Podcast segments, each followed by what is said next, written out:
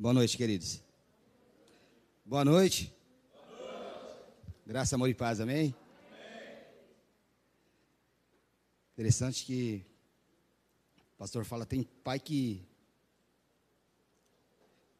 faz tudo que o filho quer. Na realidade, queridos, eu acho que o mal desse século, da nossa geração é essa, pastor. Felizmente, os filhos estão crescendo muito mimados. Eu confesso para vocês que eu apanhei muito. E apanhei da minha mãe. Ah, pastor, esse negócio de bater não dá mais certo. É. Graças a Deus, eu estou na presença de Deus. Amém, queridos? Queria pregar uma mensagem, uma palavra que Deus colocou no meu coração.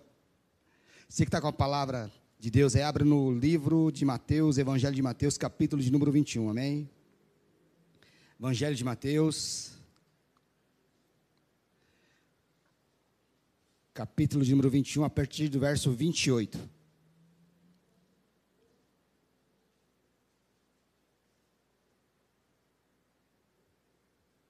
O tema da mensagem, queridos, a necessidade de cumprir a vontade de Deus.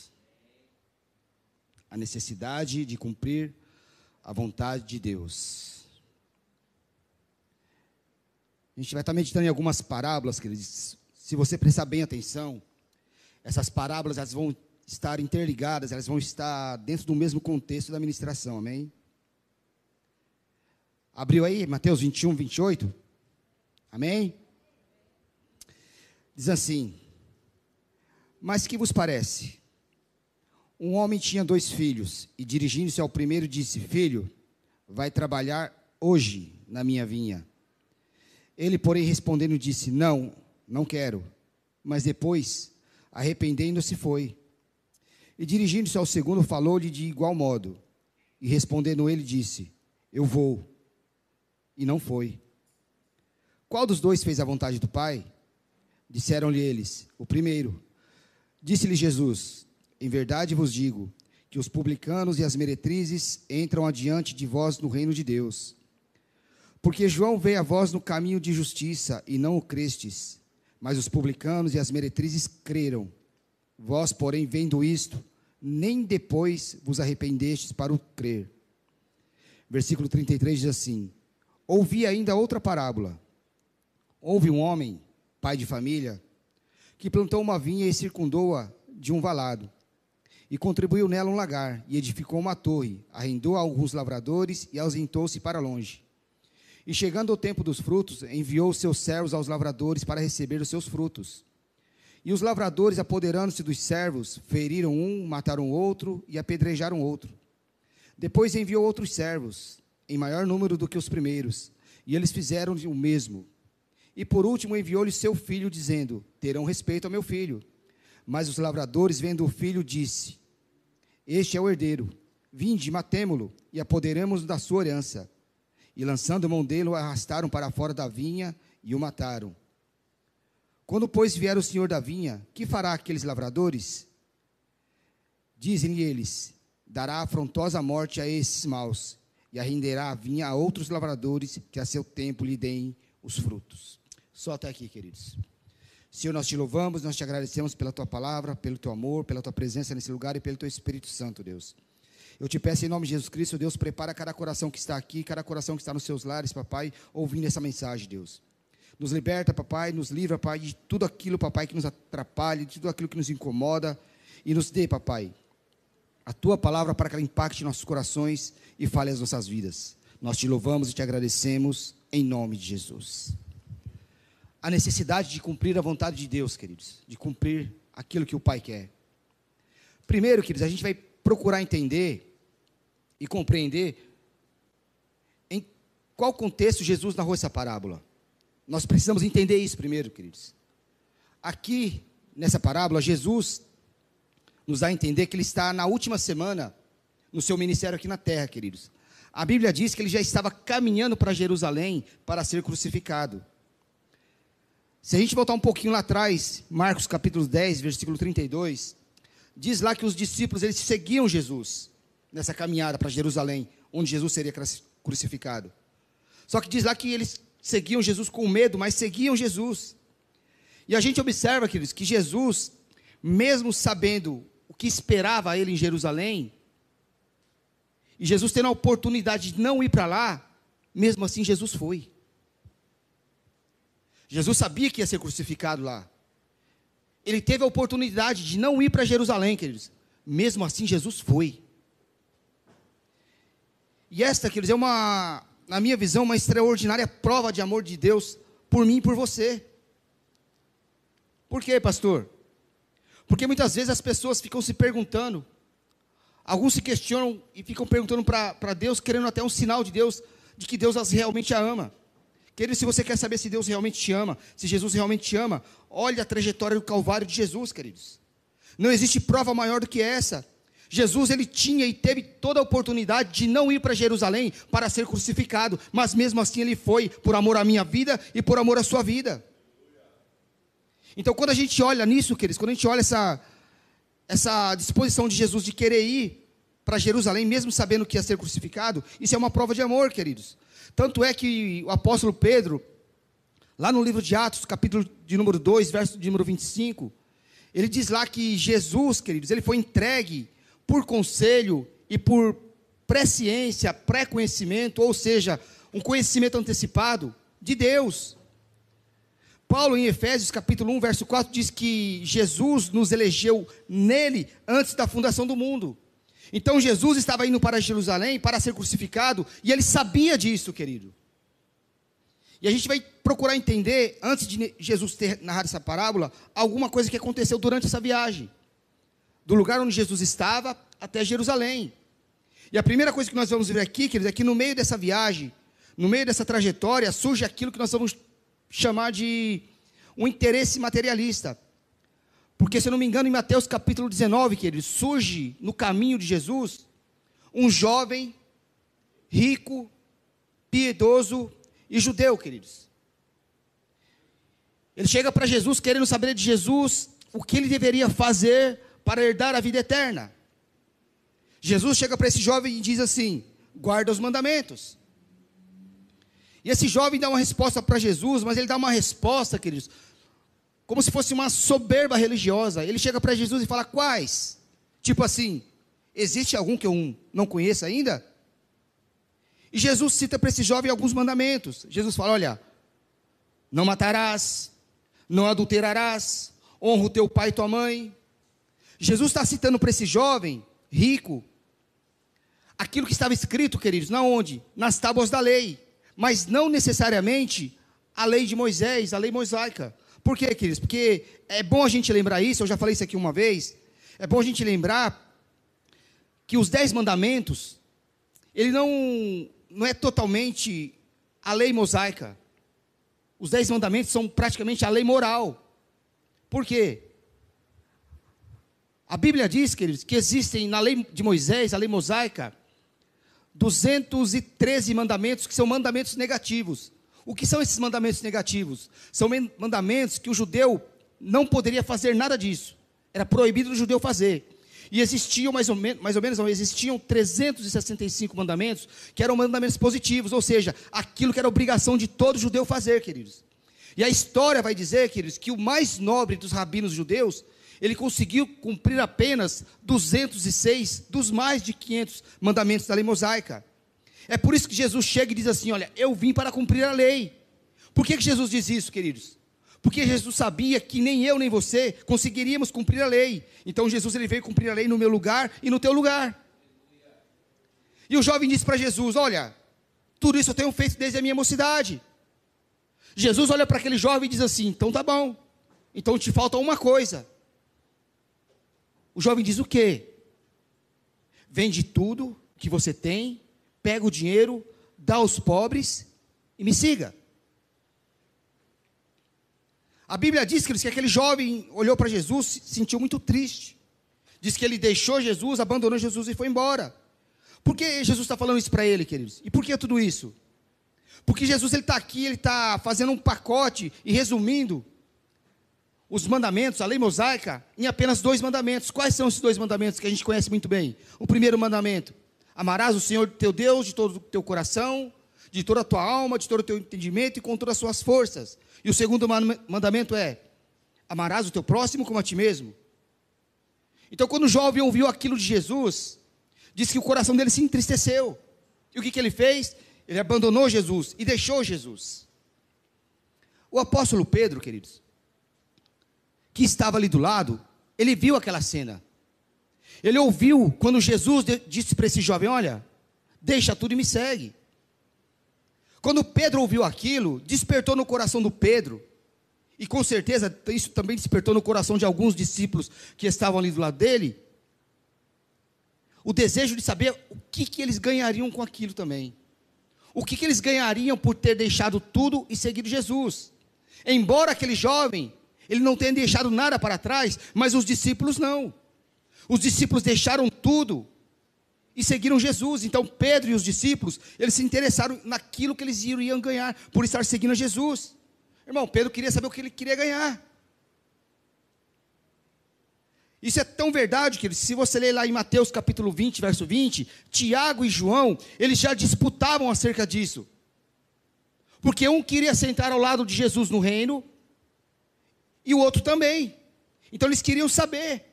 Judas, que não é bobo nem nada, queridos, por via das dúvidas, já estava roubando a bolsa antes para garantir o seu por antecipação.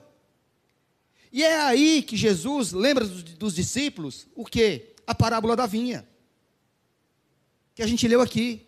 Lembra aos apóstolos uma verdade, queridos, que é muito clara e muito absoluta para mim e para você. Nessa parábola da vinha. Qual é a verdade absoluta, pastor? Que todo aquele que trabalha na seara do Senhor vai receber o seu galardão. Todo aquele que trabalha na obra de Deus vai receber o seu galardão. E Jesus está continuando a sua viagem, queridos. Isso aqui é antes de narrar essa parábola que a gente leu. Jesus continua a sua viagem antes dessa parábola dos dois filhos. Aí diz que de repente Jesus ele manda um dos seus discípulos ir num lugar e buscar um jumentinho para ele entrar em Jerusalém. E diz que alguém vai lá, desamarra o jumentinho e traz para Jesus e diz que Jesus entra em Jerusalém montado num jumentinho. A Bíblia diz, queridos, que as multidões jogavam ramos, jogavam folhagens no chão. E diz o texto que eles louvavam a Deus, dizendo: Hosana, bendito é aquele que vem em nome do Senhor. E a Bíblia diz que eles que por onde aquela multidão passava, que seguia Jesus, outras multidões acompanhavam Jesus, seguia Jesus. E o texto vai dizer também, queridos, que os fariseus, os escribas, eles olharam aquilo, eles ficaram muito enciumados. Eles não acreditavam naquilo que eles estavam vendo. Eles ficaram furiosos. Eles foram tomados de temor, mas foram tomados principalmente de ciúmes, queridos. O evangelista João, no livro de João, ele diz isso: que os camaradas foram tomados de ciúmes. E quando Jesus chega em Jerusalém, que ele entra no templo, queridos, ele faz uma coisa que nenhum líder religioso fez, ou hoje tem coragem de fazer.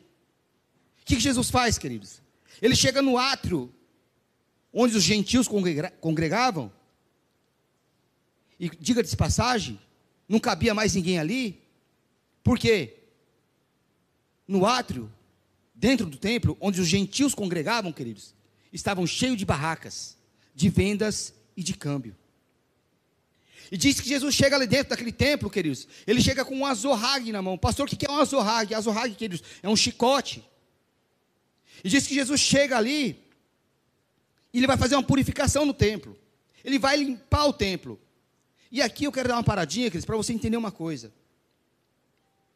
Porque tem muitos irmãos, queridos, que por falta de conhecimento, às vezes, falam assim: ah, não pode ter cantina na igreja, porque Jesus purificou o templo.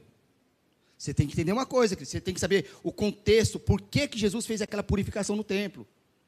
Ah, pastor, ele limpou o templo, ele purificou, não pode ter cantina na igreja. Queridos, Jesus entrou na, naquele lugar com um chicote na mão. E você não vira a mesa com chicote, queridos. Você vira a mesa com a mão. Pastor, para que o chicote? Queridos, Jesus saiu de Jerusalém para ser crucificado. Então, quando ele foi entrar no pátio do templo para virar aquelas mesas, ele foi pronto para tudo. O chicote era para quê, pastor? Era para dar para quem está na frente. Se alguém impedisse Jesus, Jesus ia dar um chicotada, queridos.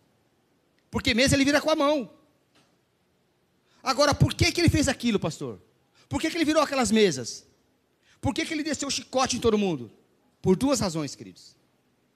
Primeira razão, os sacerdotes, queridos, haviam se corrompido de tal maneira naquele tempo, que as pessoas que vinham das aldeias, que vinham das províncias, que vinham do interior para adorar e sacrificar a Deus lá no templo, o que, que os sacerdotes fizeram, queridos?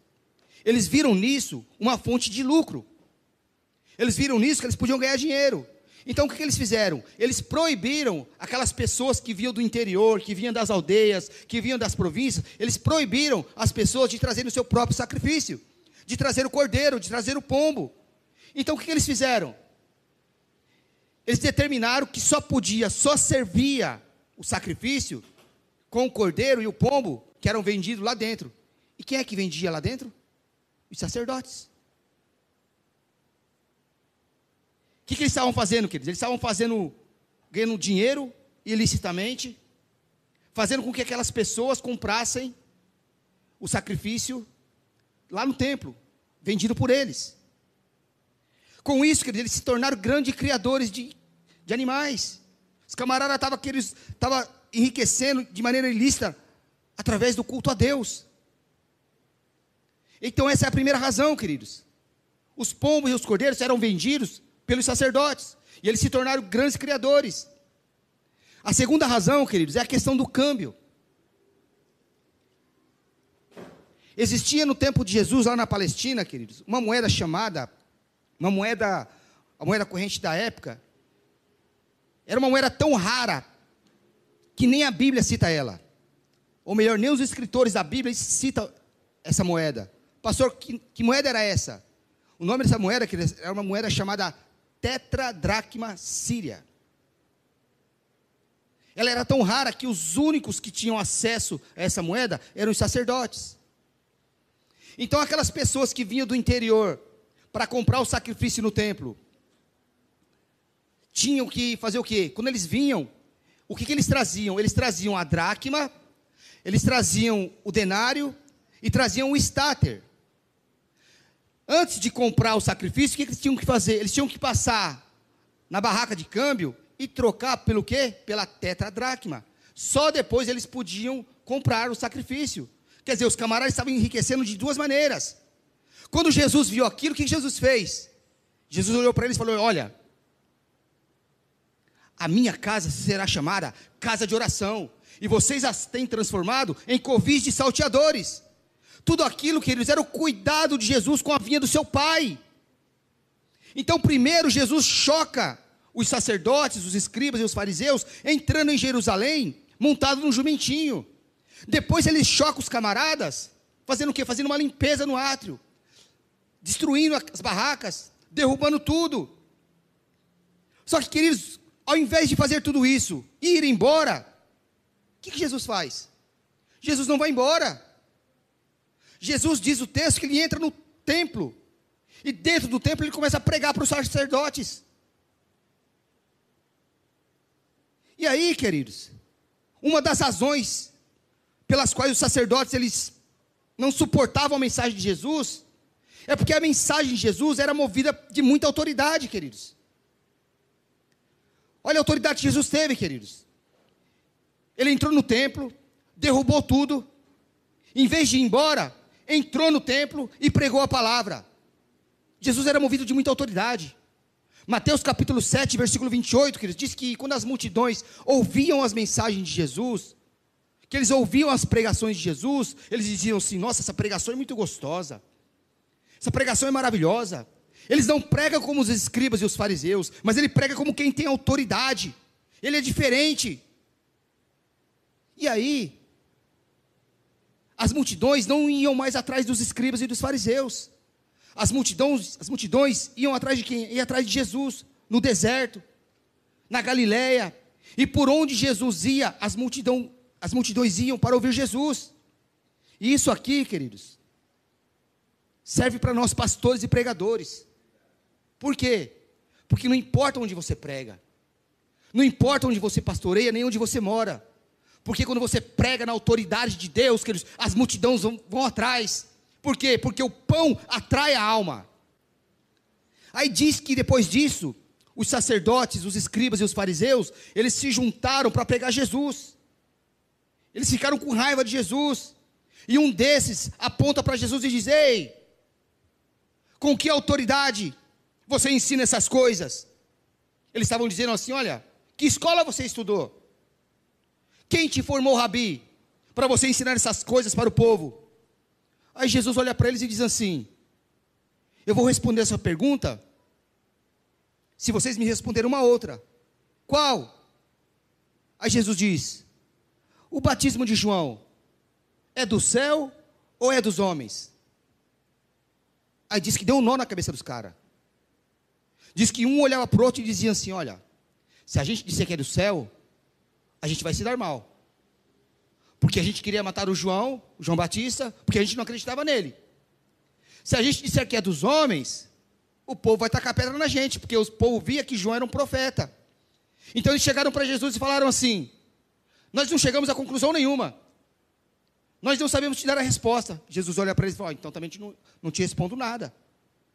Aqui, queridos, eu olho uma coisa linda de Jesus. O que, pastor?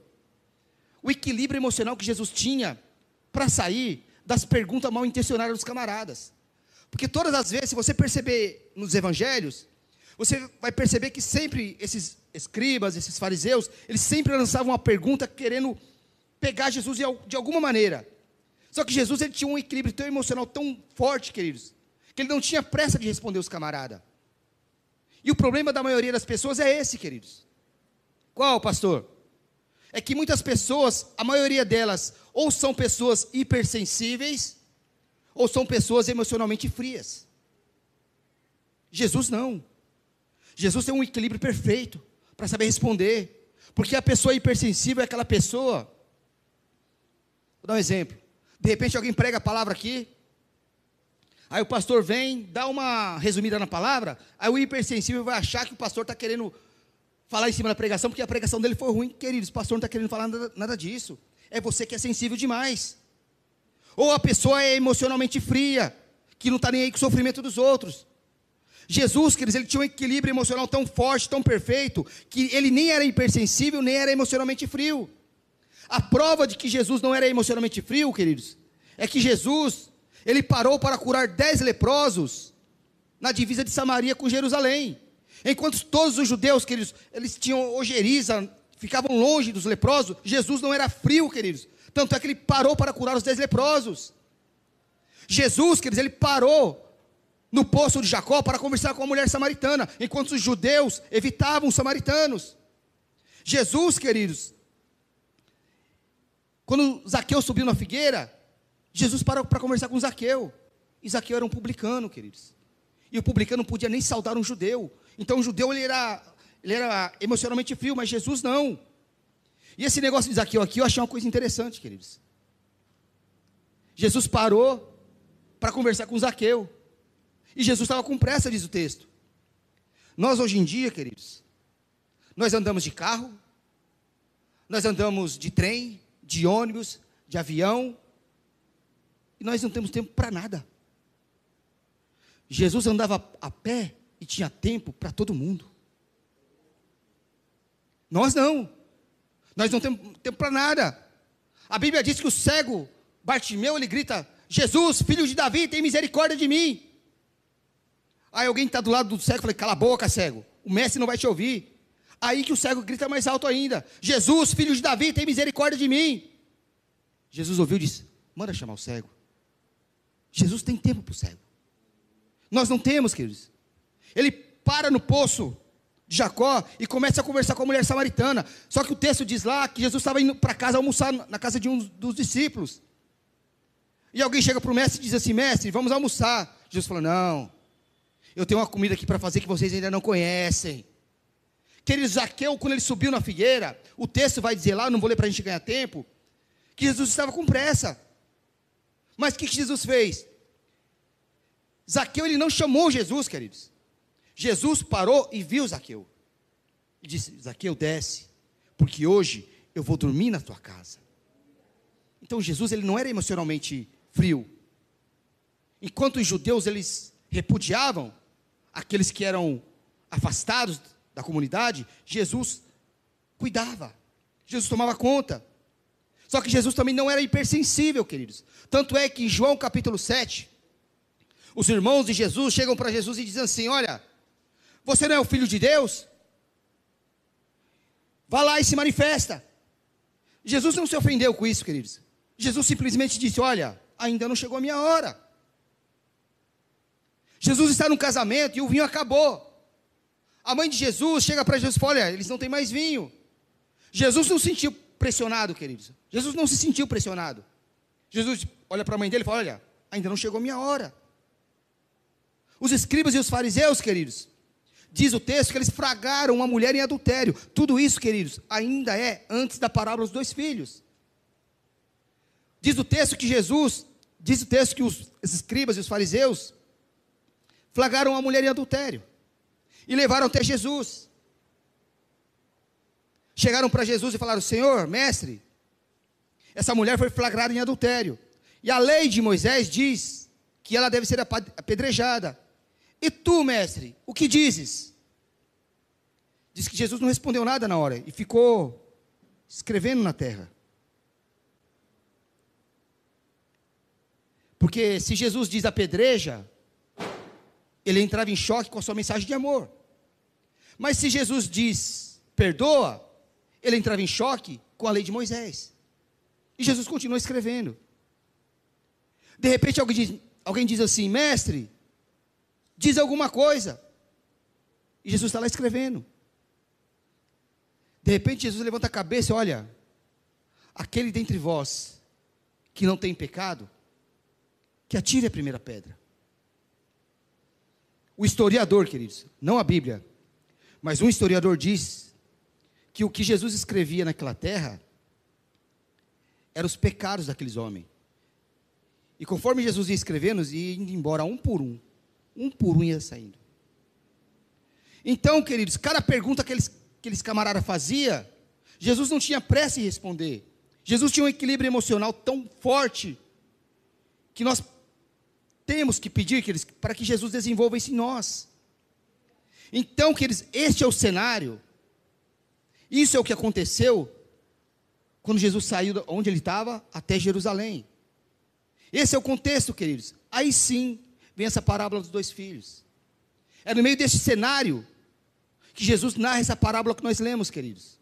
Cujos filhos, o pai chega para o primeiro e diz assim: Vai hoje trabalhar na minha vinha. Ele chega para o segundo e diz assim: Não falei, né? Vai hoje trabalhar na minha vinha. Daí ele respondeu: Sim. E não foi. Ele chega para o segundo e diz assim: vai trabalhar na minha vinha. Não quero, mas foi.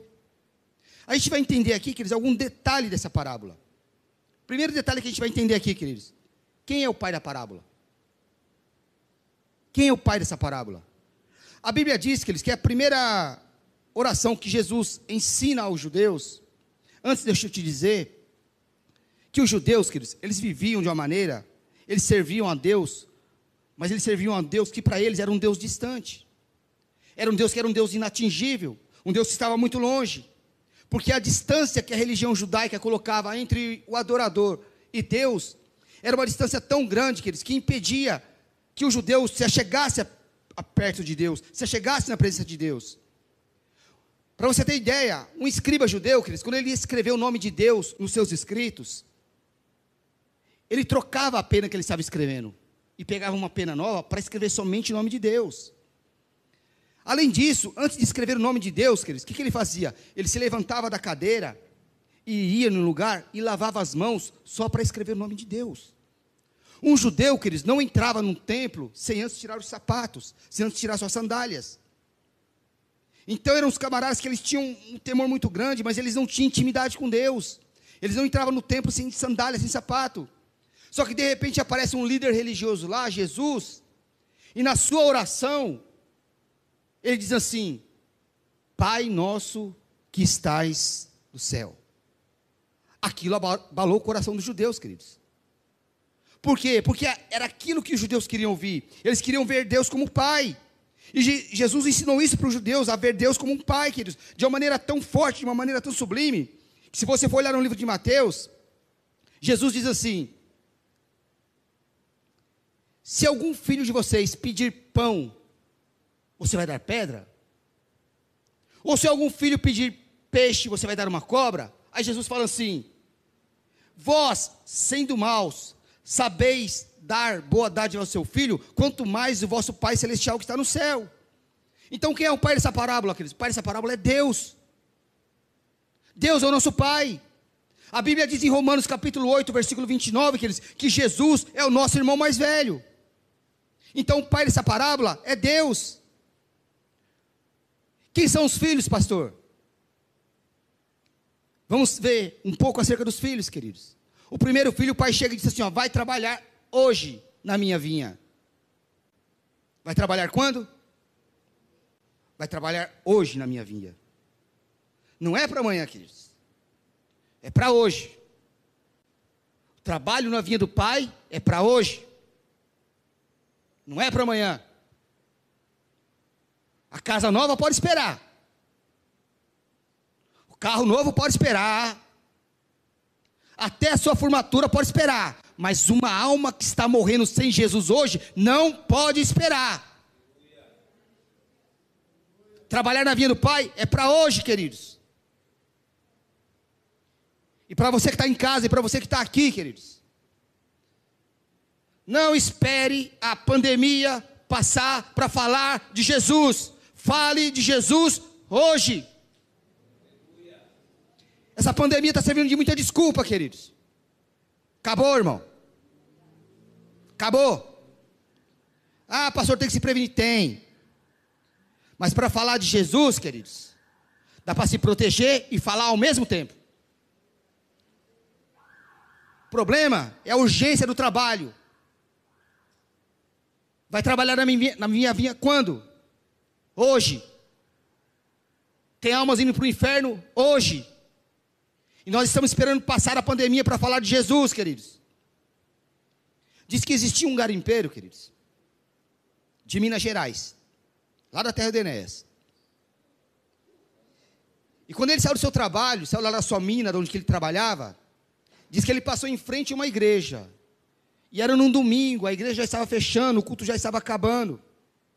E o pastor, nesse exato momento, estava fazendo um apelo para que as pessoas aceitassem Jesus. E no momento que o pastor fazia o apelo, diz que a igreja cantava um, um hino lá, e no meio desse hino tinha uma frase que dizia assim: Meu amigo, hoje tu tens a escolha, vida ou morte, qual vais escolher? Amanhã pode ser tarde. E diz que esse garimpeiro, queridos, ele não entrou na igreja, por quê? Porque ele estava muito suado, estava muito sujo. Então ele esperou o culto acabar. E quando o culto acabou, que os irmãos estavam fechando a igreja, ele chamou um dos irmãos e perguntou: Quem é o pastor aí? Aí apresentaram a ele o pastor. Ele chegou para o pastor e falou: Pastor, eu vi o senhor pregando aí e tal, eu quero ser crente. E o pastor falou: Amém, irmão, o culto acabou hoje. Fala o seguinte: vem na terça-feira aí e a gente vai orar por você tal, e você se converte. Ele falou, não. O senhor disse aí que amanhã pode ser tarde demais. Ele falou, tá bom, irmão, então ajoelhei que eu vou orar por você. O pastor orou. Orou, orou, orou.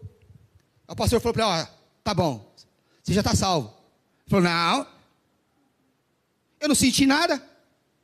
Estou do mesmo jeito.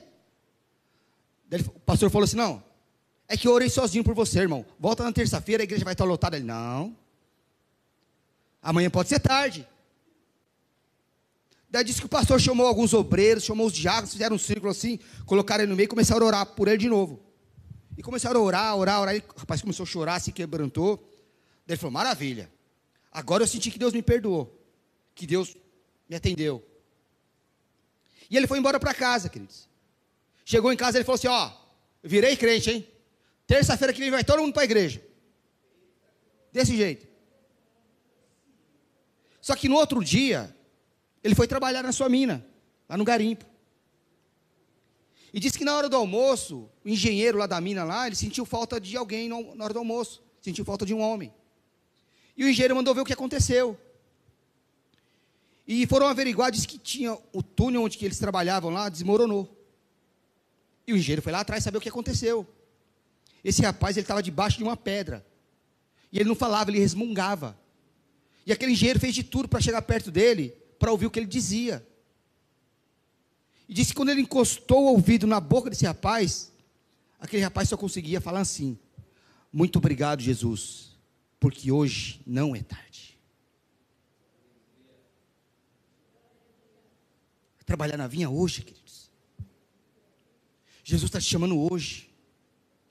Se coloca à disposição de Jesus hoje. Se entregue para Jesus hoje. Por quê, pastor? Porque o amanhã pertence somente ao Senhor. Então esse é o problema, queridos.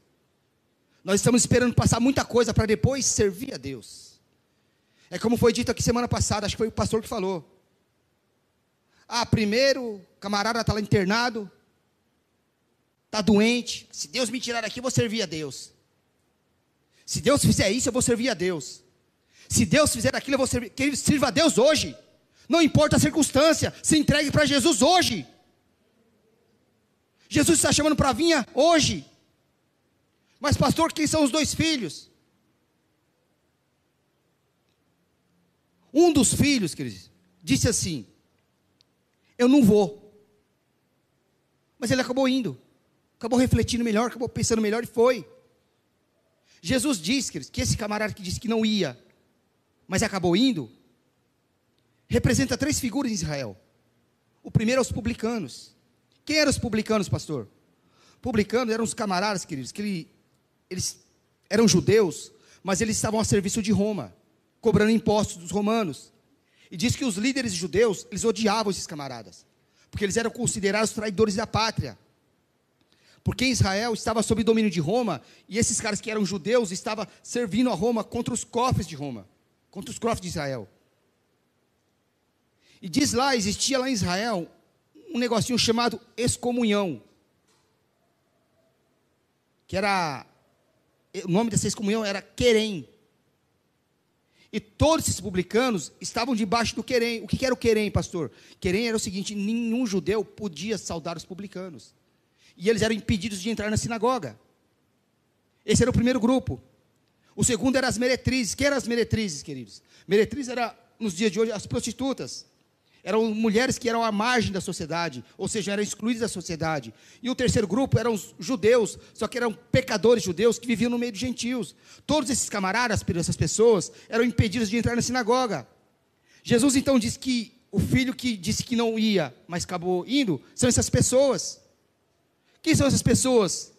São pessoas que a princípio elas rejeitam a mensagem, mas depois elas pensam melhor e se rendem ao Senhor tanto os publicanos, quanto as meretrizes, quanto os pecadores. São pessoas que inicialmente, queridos, rejeitam a mensagem, mas depois elas pensam melhor e se rendem ao Senhor, se entreguem ao Senhor.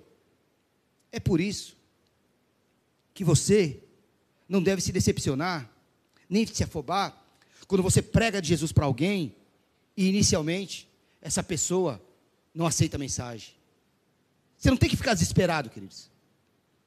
Você não tem que ficar afobado. Por quê, pastor? Porque pode ser que essa pessoa reflita melhor e aceite a mensagem e se renda ao Senhor e se entregue ao Senhor. Mas e o outro filho? Quem era o outro filho, pastor? Que ele disse assim: Ó, eu vou, mas acabou não indo. Quem era esse? Esses eram os líderes religiosos de Israel.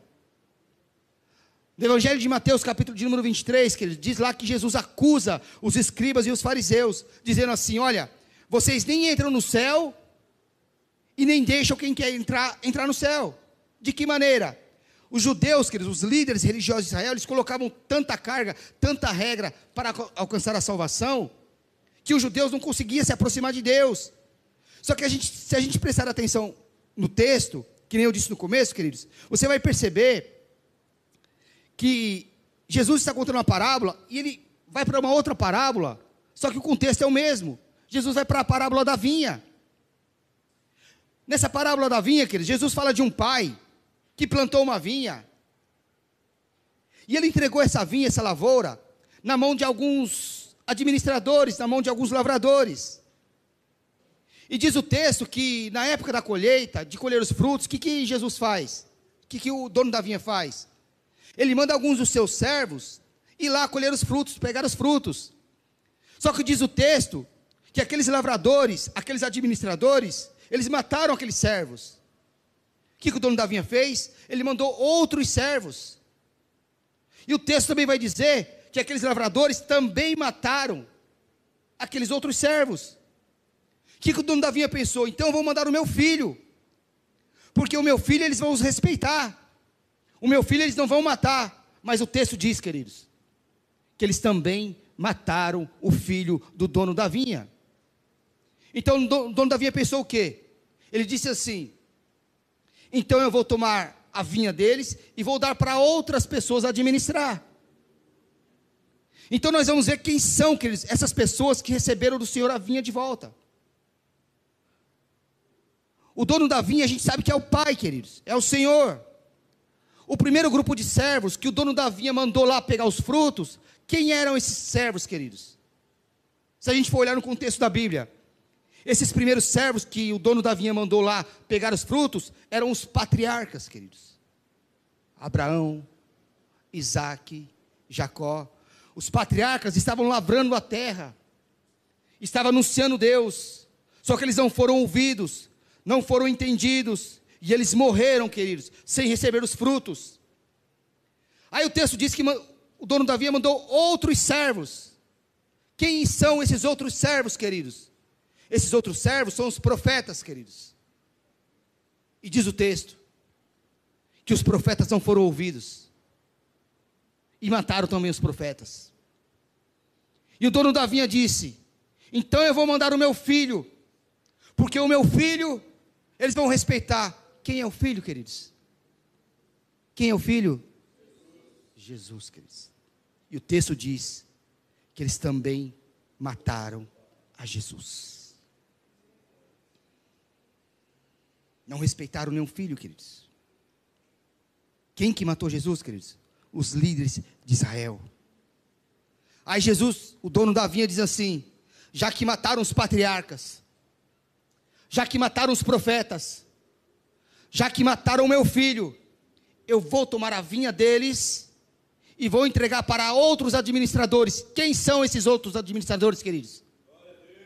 A igreja. Eu e você, queridos. Deus nos deu, queridos, a missão de cuidar da sua lavoura. Nós somos, queridos, a lavoura de Deus. 1 Coríntios diz, queridos, que a igreja é a lavoura de Deus. Então os líderes de Israel, que eles falharam feio, por quê? Porque eles eram o filho que deveriam ter ido e não foram. Eles eram filho, queridos. Aliás, uma outra parábola que está dentro do contexto, queridos, é a parábola do, a parábola do filho pródigo. E o filho pródigo na parábola, queridos, representa, sabe quem? Nós, a igreja, os gentios. E o filho que ficou em casa representa, sabe quem? Israel. Guarda isso, queridos. Que você vai precisar para entender no final. O filho pródigo representa a igreja, os gentios, representa a minha vida e a sua vida. E aquele que, filho que ficou em casa representa Israel. O texto diz que o filho pródigo, ele pegou a sua herança e foi embora. Diz que ele foi para uma terra muito distante, uma terra longínqua, terra distante, longínqua, significa fora dos termos de Israel, fora dos limites de Israel.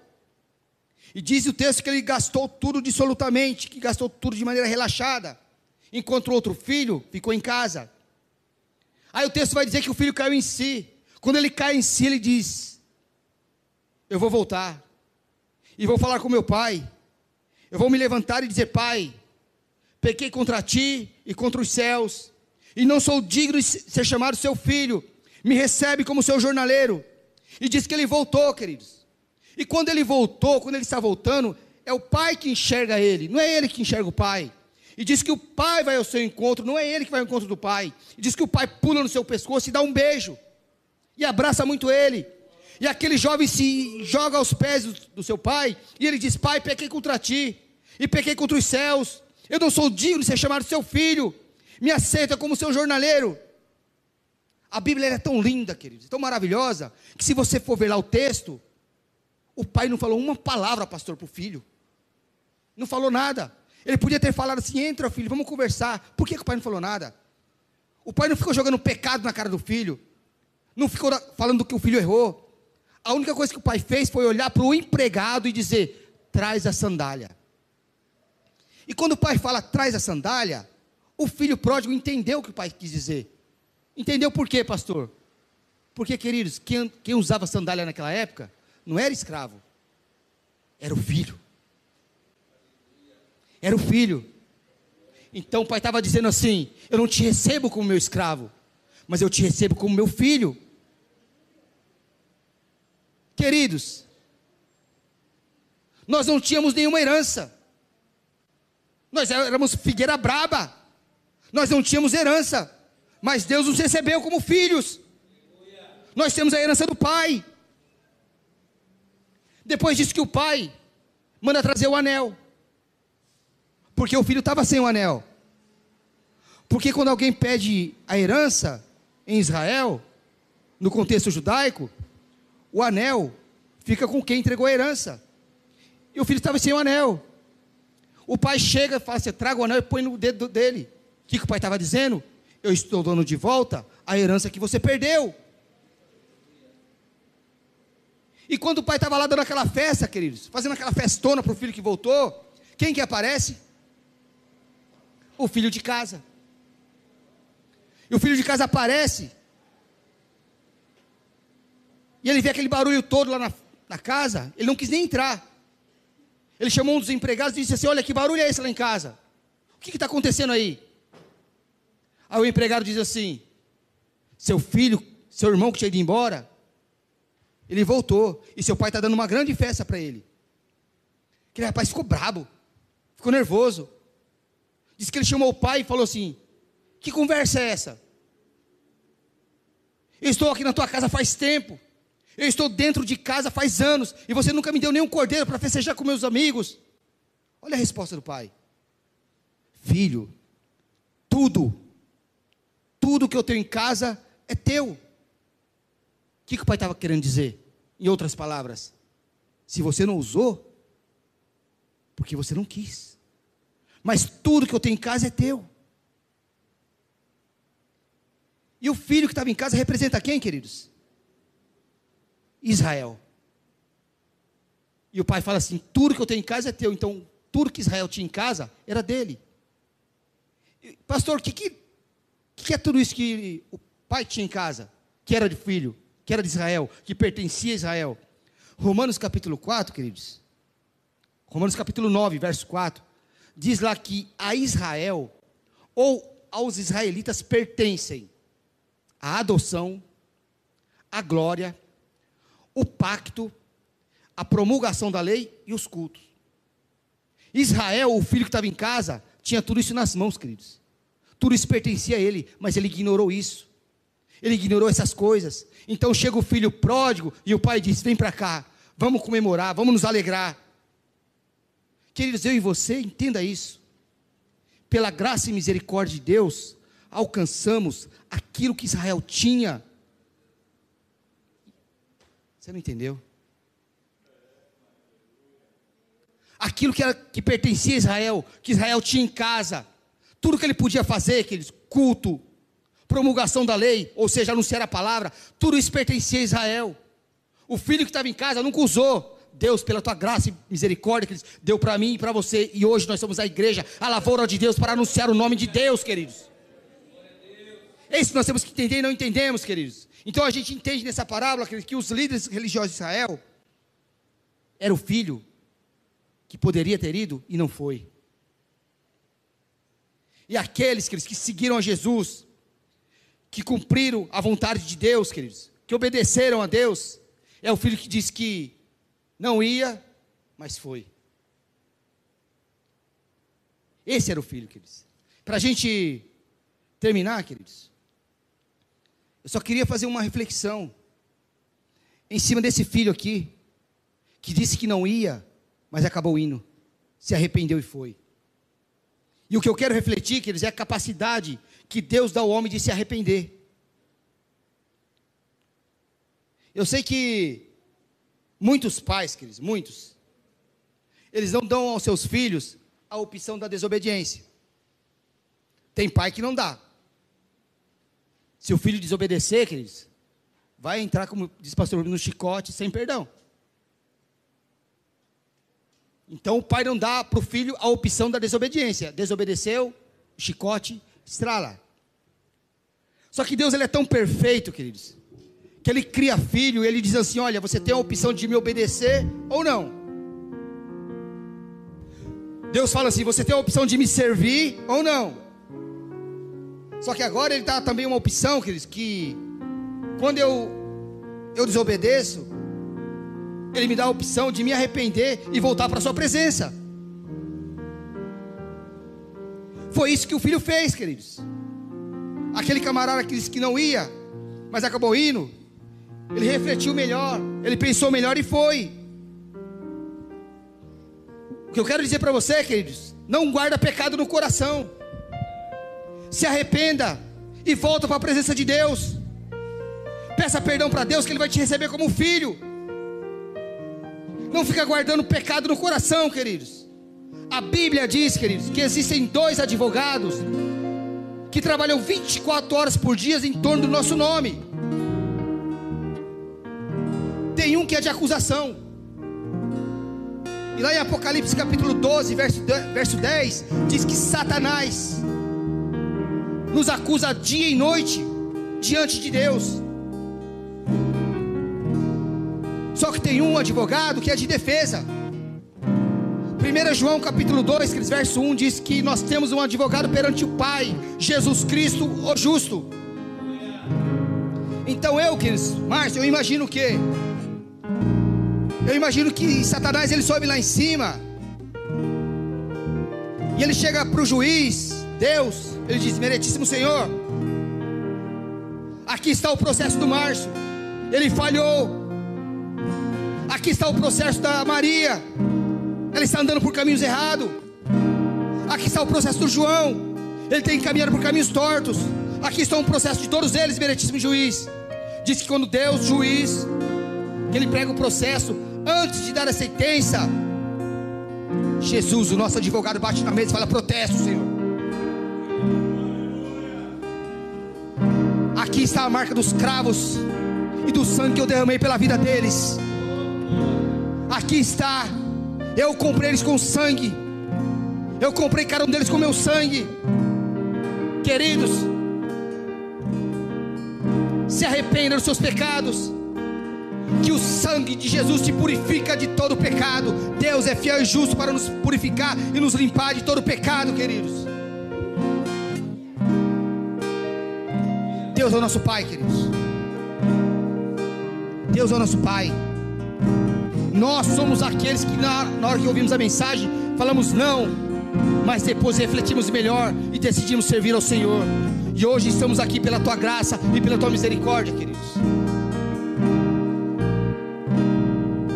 Isso tudo, queridos, é necessidade de cumprir a vontade de Deus. Quando você cumpre a vontade de Deus, queridos, quando você cumpre aquilo que Deus quer para a sua vida, o sangue dele te purifica, ainda que você peque, queridos. O sangue de Jesus te limpa, te purifica, porque Ele é o teu advogado e Ele é o nosso Pai.